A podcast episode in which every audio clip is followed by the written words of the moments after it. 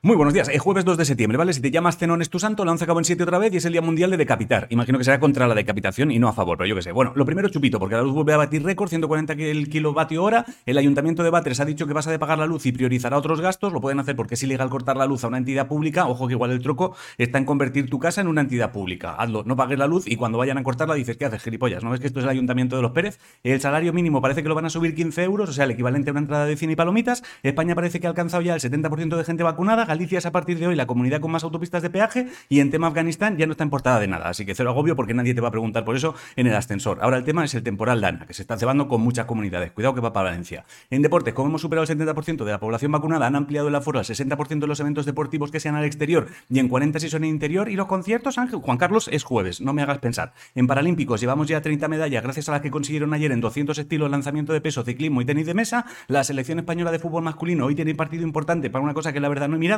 Si te gustan las bici, Rock League recuperó el maillot rojo ayer y hoy arranca la Ceranticid, ¿vale? Que es la Vuelta Ciclista España Femenina y que tú te acabas de enterar de que eso existía. Y el Europeo Masculino de Voleibol también arranca hoy. En Cultura, el Festival de Cine de Venecia empezó ayer, a Roberto Benigni le dieron el León de Honor. Si te suena el artista Tokisha, que sepas que ayer sacó un tema con Rosalía y si te gusta Tolkien, hoy se publica su último libro, pero de momento está solo en inglés. La naturaleza de la Tierra Media se llama. En ciencia han descubierto que las bacterias marinas del volcán Tagoro de la isla de Hierro podrían servir para crear algunos medicamentos y también han descubierto que el herpes genital va más rápido que el labial. O sea, un herpes en las pelotas se mueve más rápido. Por cierto, he leído en varios sitios que mucha gente sufre como efecto secundario a la vacuna del coronavirus el herpes zoster, ¿vale? Te lo digo por si te salen granitos después de vacunarte, que no lo dejes pasar. En plan, ¿me habrá picado algo por la noche? Vételo a mirar, hostia.